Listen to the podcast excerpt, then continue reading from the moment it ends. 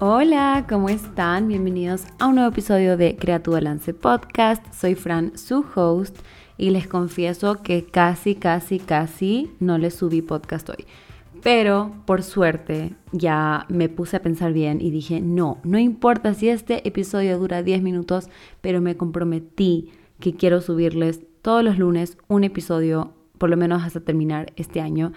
Y, en verdad que siento que aquí va un poco el tema que hablé en el episodio anterior sobre la disciplina y que no, real, no es realmente, no se trata de como obligarte a hacer las cosas, si es que no tienes ganas de hacerlo y estar obligándote a hacer algo que no te hace feliz ni nada de eso, pero sí se trata de empujarte a hacer las cosas que te propones para poder cumplir tus metas. Entonces, en este caso siento que fue eso, o sea, literal estaba con un poquito de pereza, quería trabajar en otras cosas, decía que mejor me pongo a avanzar en algunos pendientes que tenía, pero fue como que no, porque también me gusta un montón el podcast. Creo que esta es una de las plataformas que siento que conecto más con ustedes, porque las personas que están aquí, todos ustedes que están escuchando esto, siento que son personas que realmente les importa o les interesa o les sirve lo que tengo que decir y lo aprecio un montón, o sea, por eso hago esto, por eso grabo estos podcasts, porque sé y creo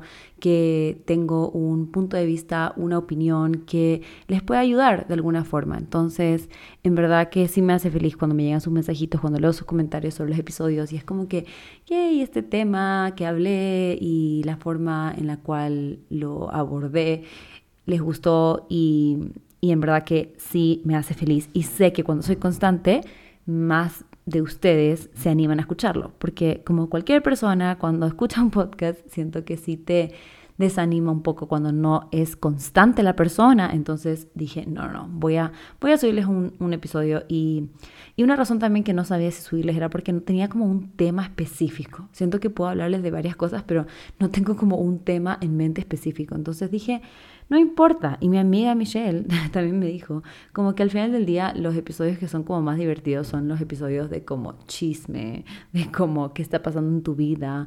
Y dije, ya, ¿saben qué? Vamos a hacer un pequeño como update de la semana que igual les he estado haciendo un poco en los últimos episodios, como contarles un poco qué pasó esta semana. Y también tengo como un aprendizaje, que en verdad fue más una reflexión que tuve hoy sobre las resoluciones de Año Nuevo. Así que empecemos y gracias por estar aquí.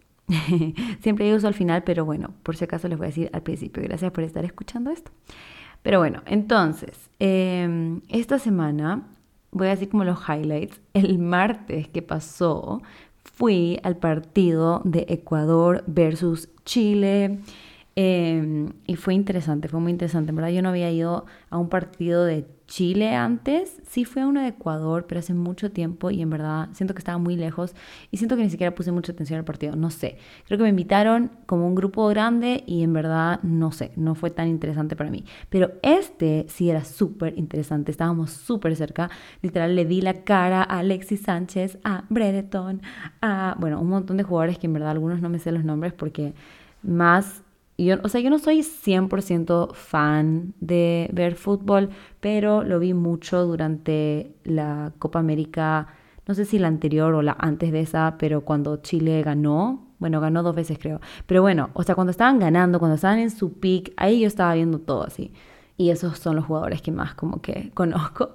Pero igual estaba muy emocionada por ver este partido. Me gusta mucho cuando juega como Chile como país. No, no sigo mucho como los equipos de fútbol como de, ¿cómo se llaman? Esos que son como nacionales o estos que son como Barcelona y el Real Madrid. Ya, eso, no, eso no sigo. Pero cuando juega eh, equipo así como de país, me parece súper divertido y...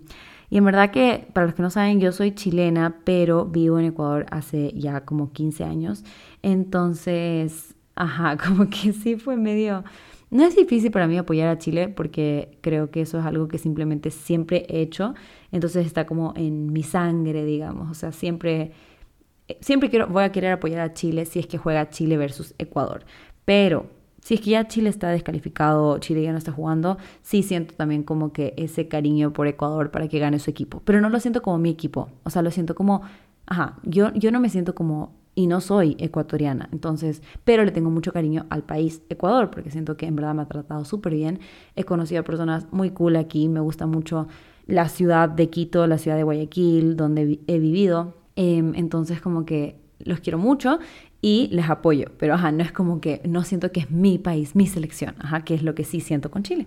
Pero bueno, entonces fue muy difícil y fue feo, verdad, y no les recomiendo, no les recomiendo ir a un partido de su país en otro país, o sea, no como local, o sea, siento que en verdad sí fue feo, yo no sabía que era tan feo, no sabía que hablaban tantas eh, groserías y que insultaban tanto a los jugadores.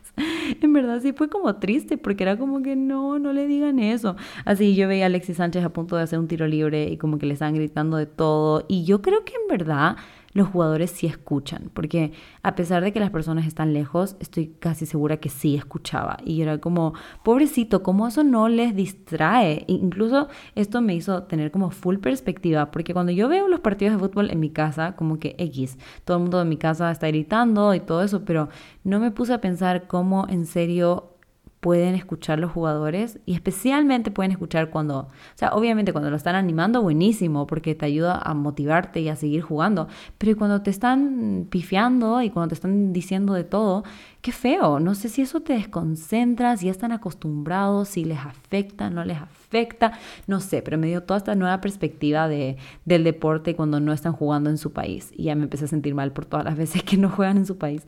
Pero bueno, en general en Brasil estuvo lindo, o sea, fue fea la experiencia en el sentido de que yo quería como que, siento que tuve que estar más callada porque sí me da miedo también porque hay personas que se lo toman súper en serio y tampoco voy a estar peleándome con personas porque yo estoy apoyando a otro país. Em, entonces sí fue medio difícil como, o sea, traté de no gritar mucho. Pero igual hubo ya al final del partido, para los que no saben, al final Ecuador ganó 1-0, pero como en el minuto 88, o sea, cuando se estaba acabando el partido, casi hubo gol de Chile y ahí ya en serio no me pude controlar y estaba gritando como loca, pero lo bueno es que todos están gritando, solo que todos están gritando no, no, no, y yo estaba gritando sí, sí, sí, entonces fue como un poco diferente, pero fue muy divertido, creo que una experiencia que sí o sí les recomiendo, em, pero que traten de hacerlo en su país. Literal, esto me, me, me hizo dar ganas de ir a algún partido en Chile. Alguna vez en mi vida me gustaría ir a un partido en Chile cuando está jugando Chile. Sí sería cool que sea mientras todavía conozco a los jugadores, o sea, mientras son algunos que en verdad como que no sé, como que no los conozco, pero solo siento así como, como Alexis, te, les juro. Yo no soy tan fanática de fútbol, pero lo vi y fue como, Alexis. El otro que también siento eso es con Claudio Bravo, pero él ya no, no sé si ya no juega o no, no sé la verdad, la parte técnica, pero me encanta y hubiese sido muy lindo poder verlo, pero bueno, creo que ya están mayores y ya no están jugando, pero bueno.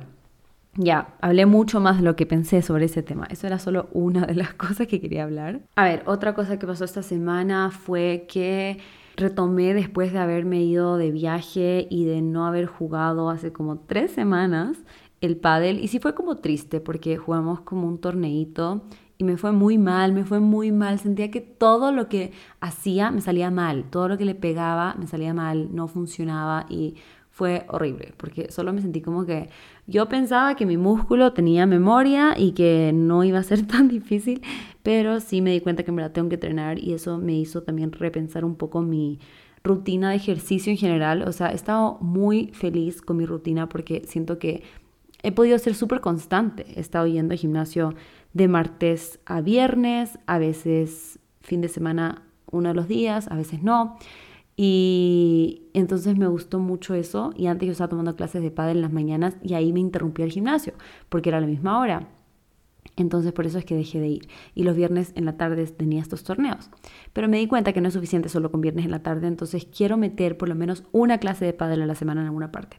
Entonces estoy tratando de ver, porque los lunes tampoco, porque justo donde voy a hacer estas clases está cerrado los lunes, pero sí quiero como proponerme eso para estas semanas que vienen, como tratar de hacer un día a la semana pádel, porque siento que en verdad es un deporte que me encanta y que puedo ser buena, solo que sí tengo que practicarlo, o sea, no es que naturalmente voy a ser buena si es que no estoy entrenando y no estoy practicando. Entonces, eso, eso fue mi súper aprendizaje de eso. Ah, y lo otro, lo otro que les quería decir era sobre el Simba, que en verdad este fin de semana fue medio difícil porque este fin de semana el Seba, mi novio, tuvo un torneo de pádel y en verdad, a ver, les cuento, cuando yo decidí tener un perrito, yo me imaginaba en mi cabeza como que quiero tener un perrito que pueda llevar a todas partes, que pueda acompañarme, que me lo pueda llevar a cafecitos, que pueda sentarse ahí mientras yo trabajo, que sea súper como pet friendly, o sea, que sea como,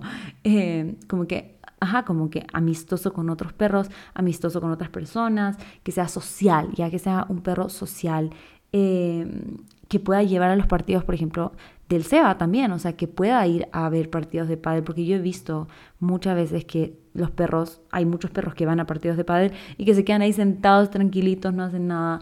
Entonces, como que yo dije, en verdad, yo, eso es lo que yo me envisionaba, ¿eso es una palabra? Envisionaba bueno, es lo que yo me imaginaba ya. Es lo que yo me imaginaba cuando quería eh, tener un perro. La cosa es que entrenar a un perro ha sido, ha sido difícil, ha sido demandante, ha sido mucho de aprender cosas nuevas. Y si es que me dan un perrito ahora, sí hay muchas cosas que haré diferente, pero creo que son cosas que nunca, no aprendes hasta que literalmente estás en el momento. E incluso cuando estás en el momento, cada perrito es tan diferente, entonces siento que Incluso ahora que digo, ay, es que si tuviera otro perrito haría esto y esto y esto diferente. Pero tal vez ni, siquiera funcionaría ya. Pero algo que hubiese hecho diferente es que en el minuto en el cual ya tenía todas sus vacunas, le hubiese llevado a canchas de pádel, lo hubiese llevado a un mall con gente, lo hubiese llevado a, escuchar muchos ruidos, incluso antes, o sea, yo no sé si esto es controversial o no, pero antes de que tuviera todas sus vacunas, siento que también podría haberlo hecho, pero no, o sea, sin como, sin poner en el piso para que no haya ningún riesgo de alguna infección ni nada de eso, un virus, lo que sea, pero haberlo llevado en brazo y que vea, que escucha, que huela, que la gente le toque, como que todas estas cosas siento que no pude, no hice por miedo, porque primero porque, ajá, como que leí en todas partes que no deberías sacar a tu perro si no tiene todas sus vacunas y que es súper peligroso y que, ajá, como que sí, entonces en verdad fui muy paranoica con eso. Y creo que en verdad podría haberlo hecho. Por último, en el carro, o sea, sin que se baje en ninguna parte. Siento que podría haberlo expuesto a más ruidos. Porque, a ver, ¿qué es lo que pasa ahora? Lo que pasa ahora es que el Simba tiene mucho miedo, es muy inseguro. Entonces, cuando lo llevo a un lugar con muchas personas, tiene miedo, como que está súper nervioso y está ansioso, como que literal se le ve en su cuerpo cómo se para, alguien se le acerca como que ladra, si ve a alguien corriendo ladra, o sea, en verdad tiene mucho miedo ya. Y entonces me siento como que mal porque siento que podría haberlo arreglado. Pero al mismo tiempo sé que no es tan así tampoco porque, qué sé yo, Nala, que es la hermana del Simba. Eh, Simba y Nala, como el Rey León. Pero bueno, Nala no es que a ella como que la expusimos mucho más, no es que ella como que tuvo full interacción cuando fue chiquita, pero ella simplemente no le importa, como que ella la llevamos al mall, está chill, se le acerca a la gente, ella se deja acariciar, como que no, a veces siento que sí, eso podría haber ayudado al Simba, pero también siento que a muchos perros no es necesario hacerles, igual no van a tener problema. Literal, yo creo que los perros tienen como que una genética, no sé, que, y una personalidad. Como que en verdad que siento que los perros tienen personalidad. Algunos dicen que también copian la personalidad de sus dueños. Y tendría sentido porque yo no soy la persona más social del mundo, entonces tal vez yo le estoy pasando mi antisocialidad, ¿cómo se dice? Mi, mis características antisociales se las estoy pasando al Simba, no, no lo sé.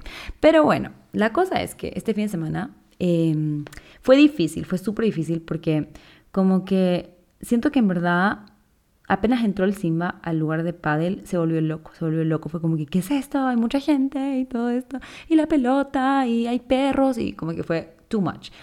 Pero igual, después de como caminarlo un rato y toda la cosa, en verdad él tiene, él va como a esta escuelita de perros. Y yo le pregunté al entrenador si podía, podíamos agregar como una sesión de entrenamiento ahí mismo, porque en verdad que necesitaba ayuda. O sea, yo también creo que ese es el problema conmigo y si no tienen perro, no sé si esto les va a parecer muy aburrido, pero bueno, igual les voy a terminar de contar.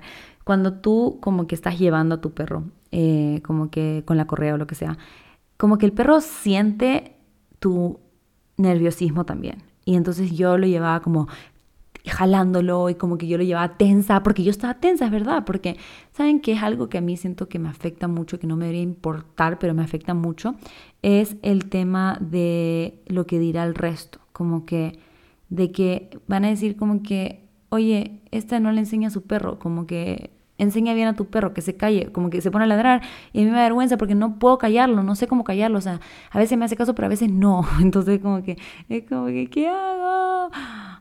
pero bueno, ajá, entonces sí es medio estresante, es medio mm, frustrante y quisiera que como que las personas fueran un poquito más comprensivas, pero al mismo tiempo no, importa, no me debería importar lo que diga la gente, porque él no va a aprender si yo no lo sigo exponiendo. Entonces yo tengo que sacarlo, aunque no se porte muy bien ahora, porque así va a ser la única forma en la que va a aprender. Pero bueno, tener al entrenador conmigo siento que me ayudó a estar más tranquila y como que ver cómo él lo podía hacer. Porque con él sí siento que Simba logró calmarse un poquito más. Y llegó un punto en donde él estaba, o sea, acostado, casi que dormido, cuando había mucho ruido, cuando habían personas aplaudiendo, habían personas gritando, habían niños corriendo y él logró estar súper tranquilo. Después al día siguiente lo intenté otra vez yo. Y otra vez como que se puso como loco y en verdad yo sentía que no podía controlarlo. Y sí, me frustré un montón. O sea, como que, ah, no sé si Simba va a poder... O sea, tampoco yo quiero poner mucha presión a él y como que tal vez estoy haciendo muy rápido y solo pensaba como que tal vez él solo no le gusta socializar y, y quiere quedarse en la casa todo el tiempo. Y bueno, entonces, nada, o sea, creo que mi, mi aprendizaje, que todavía estoy en eso, es tener paciencia, tener paciencia y hacerlo poco a poco. O sea, si él no está acostumbrado a esto, le va a costar al principio. Entonces, como que todos los días intentar sacarlo a algún lugar con personas, con niños, con perros, con ruidos, con todo, por lo menos unos 5 o 10 minutos al día, para que todos los días ya vaya viendo, ya vaya entendiendo.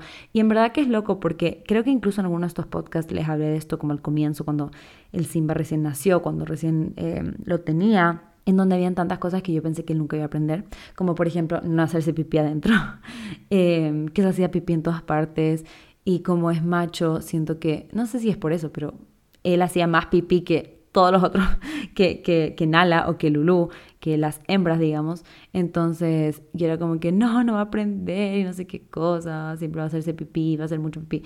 Ahora no hace pipí adentro, o sea, literalmente siempre me avisa, siempre me, me o, me hace como señas a la ventana o lo que sea, pero siempre me avisa. Eh, otra cosa era el tema de como que lloraba cuando lo dejaba solo, ahora puede quedarse solo y no llora y está bien. Entonces, hay muchas cosas que yo digo, en verdad yo tenía este mismo pensamiento, tenía este pensamiento de que nunca lo voy a poder lograr y ahora ya está y, ya funciona todo lo que pensaba que no se iba a poder y, y ajá, entonces, y a veces ni siquiera lo pienso, ni siquiera me acuerdo que, que antes pensaba que no se podía. Entonces, ojalá que esto sea la misma situación, ojalá que después les pueda hacer un podcast, un episodio donde les diga, ¿se acuerdan cuando les decía que el Simba era muy em, miedoso y nervioso y ansioso con personas? Ya no lo es. Eso espero que, que pueda pasar. Pero bueno, eso con respecto al Simba. Y ya para terminar, el último tema que en verdad pensaba que era como el más motivacional, que el que más les podía servir, porque siento que estos otros han sido más como contándoles un poquito de lo que ha pasado en mi vida, era sobre las resoluciones del 2023, o sea, de este año que se está terminando, que se está acabando, porque justo con mi amiga Michelle estábamos hablando sobre nuestro vision board, em, que es como, no sé cómo se dice en español, o sea, bueno, Google dice tablero de visión, pero no sé, suena mejor vision board, pero bueno, ajá, básicamente es como que Em, hacer este tablero de diferentes fotitos, imágenes de lo que quieres manifestar o de lo que te gustaría cumplir es el siguiente año. Entonces estamos viendo nuestros vision boards del 2023 que hicimos en, el, en diciembre del, del 2022 o tal vez en enero del 2023. Eh, y fue muy chistoso porque fue como que algunas cosas, wow, sí, como que esto sí se cumplió. Y después otras cosas como que no, para nada, esto no. Por ejemplo, yo tenía en mi vision board un Mazda, un carro. No sé por qué, estoy como muy enfocada en un Mazda. O sea, en verdad no es que sea el carrazo, no es que sea como el superauto, no es que, no sé qué es lo que me gusta del Mazda, pero como que hay un carro que yo vi una vez, hace mucho tiempo, y dije, quiero ese carro. Y en verdad, yo no soy alguien de, que sabe mucho de carros, no sé nada de carros. Pero como que si me preguntan qué carro quiero, ese carro ya. Pero obviamente al final del día siento que en verdad cualquier carro me sirve. Pero ajá, el punto era que yo puse eso. Incluso también puse eh, mi departamento amoblado, mi futuro departamento, como que con muebles bonitos y un montón de cosas así. Pero yo cambié mi vision board en como marzo, abril, cuando ya eh, me di cuenta que no iba a poder irme al departamento que quería irme, la fecha que me quería ir. Entonces lo saqué del vision board porque si me, yo puse mi vision board como eh, fondo de pantalla de mi compu. Está como fondo de pantalla de mi compu y también tenía uno de mi celular, o sea, hice como dos versiones. Entonces sí me deprimía un poco ver siempre ese departamento que ya sabía que no iba a poder amoblar, entonces, o que no iba a poder vivir, básicamente, entonces mejor solo lo saqué de ahí y eh, puse otras cosas. Pero lo que me di cuenta, ajá, como que por ejemplo el carro, como que no, no, al final no tengo el Mazda. Siento que en verdad la mayoría de las cosas sí pude cumplir, pero lo que quiero, lo que me queda aprendizaje es que el vision board, la idea no es como que hacer un vision board de todo lo que quieres lograr y que después llegue el final del año y, veas como todo lo que no lograste. Y como que estés triste y digas como que chuta, no hice esto y no hice esto y no hice esto y no compré el carro y no tengo el departamento y como que sentirte mal de que no pudiste lograr las cosas. Yo creo que para mí la, el punto de hacer un vision board es como que aprovechar esa motivación que sientes cuando empiezas un nuevo año y, aprovechar todas las ganas que tienes de hacer tantas cosas y de cumplir tantas metas y plasmarlo de una forma visual. Y no creo que es malo hacer cosas, o sea, poner cosas en tu vision board que son como wow, como súper, que pueden parecer inalcanzables. No creo que es algo malo, creo que está bien, porque eso como que te motiva más.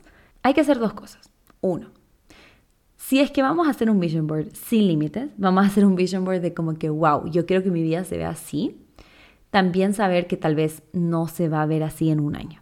Y saber que sí, esa es tu visión y así va a ser tu vida, pero tal vez se demore más de un año, tal vez se demore menos de un año, tal vez se demore un año. Depende un montón de cada persona, em, pero como que tener claro que no importa si es que no lo cumples en un año. No porque no lo cumples en un año significa que no se va a cumplir nunca. Creo que eso es súper importante. Y si es que en serio, en serio eres una persona que quiere solamente poner en el vision board lo que vas a cumplir en el año, entonces creo que ahí sí tienes que tratar de ser más realista y tienes que tratar de ser como que, bueno, ¿qué es lo que estoy haciendo este año? ¿Qué es lo que puedo agregar? Un poco lo que habíamos hablado en el episodio sobre los hábitos y establecer un nuevo hábito y que, que no es como que, ok, quiero correr una maratón cuando nunca he corrido antes. Pero yo creo que poner en un vision board corriendo una maratón está muy cool porque es como la meta a la que tú, la que tú quieres, a la cual tú quieres alcanzar, la cual quieres alcanzar, perdón, no sé, estoy hablando raro. Entonces siento que es algo que, que puedes poner ahí, no pasa nada. Solo que si digamos que el 2024 no corres tu maratón y lo ves, no te sientas mal por eso, sino que dices, no corrí la maratón, pero estoy entrenando y estoy casito ahí. Tal vez lo logro en febrero, en marzo del siguiente año. Y siento que esa es una mejor forma de ver el vision board, porque incluso con el tema del carro, del Mazda, este, como que, ay, no, no, no, no, no logré, digamos, eh, conseguir el carro, pero estoy más cerca de conseguirlo, ahora estoy más cerca de conseguirlo, entonces como que sí o sí voy a poner el Mazda otra vez en mi vision board, porque why not? Y si no lo logro el próximo año, igual, o sea, lo pongo para el siguiente, porque es algo que sí quiero tener en algún punto. Pero siento que me gustó mucho que en mi vision board también metí muchas cosas que que estaba haciendo y que me gustaban y que quería seguir haciendo, como por ejemplo hacer ejercicio, como que puse una foto del gimnasio, puse una foto de pádel, puse una foto del Simba, puse una foto leyendo, em, foto de trabajo, de como que no puse el consultorio, pero puse como de en mi compu así haciendo cosas y como y muchas de estas cosas sí las, las hice y las logré y como que veo la foto y es como, wow, siento que esto son fotos que yo tomé, así que, pero no, son fotos de Pinterest, pero siento que podría haberlas tomado en mi vida porque así se está viendo mi vida en este momento. Y eso también es súper cool, como que yo creo que es una mezcla, el vision board debiera ser como una mezcla de lo que estás viviendo ahora que te gusta mucho, lo que podrías incluir, pero que es como un pasito un poquito más, y lo que en verdad realmente quieres, pero que quizás sea demorar más de un año, pero que no pasa nada. Creo que eso, eso es lindo, porque no es que llegas al final del, año y ves un montón de cosas así que eran súper inalcanzables que no pudiste lograr, sino que algunas cosas sí, algunas cosas no. Y siento que hasta me da motivación de poder hacer un nuevo vision board para el siguiente año y cumplir algunas de las cosas que no pude cumplir este año. Así que eso, eso era lo que quería compartirles, el tema que creo que era un poquito más como consejo que quizás sí les pueda servir para cuando estén haciendo resoluciones, para cuando estén haciendo un vision board o algo así. No sentirse mal si es que no cumpliste las resoluciones del año pasado, no pasa nada. Y tratar de verle más como que si tú haces una resolución de algo, de lo que sea, digamos, sigamos con el ejemplo de correr la maratón, y tu resolución es correr una maratón. No sentirte mal si no haces la maratón, pero sí intentar que la resolución no se trate solo de llegar a esa meta, sino que también del proceso de cómo ibas a llegar a esa meta. Ibas a tener que entrenar un montón, ibas a tener que, no sé, cambiar tu alimentación, ibas a tener que prepararte en general.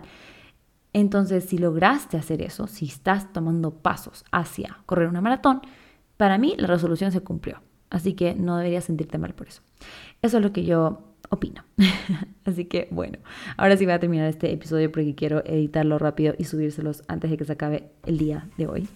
Pero gracias por escuchar, en verdad que ustedes son los que me están motivando a seguir siendo fiel a mi palabra, a seguir subiéndoles episodios cada lunes. Y, y espero que el siguiente lunes se los pueda subir un poquitito más temprano que hoy. Y espero que les haya gustado igual este episodio de chisme slash un poquito motivación, chisme motivacional como ustedes le dicen. Y nos vemos en el siguiente episodio el siguiente lunes. Bye.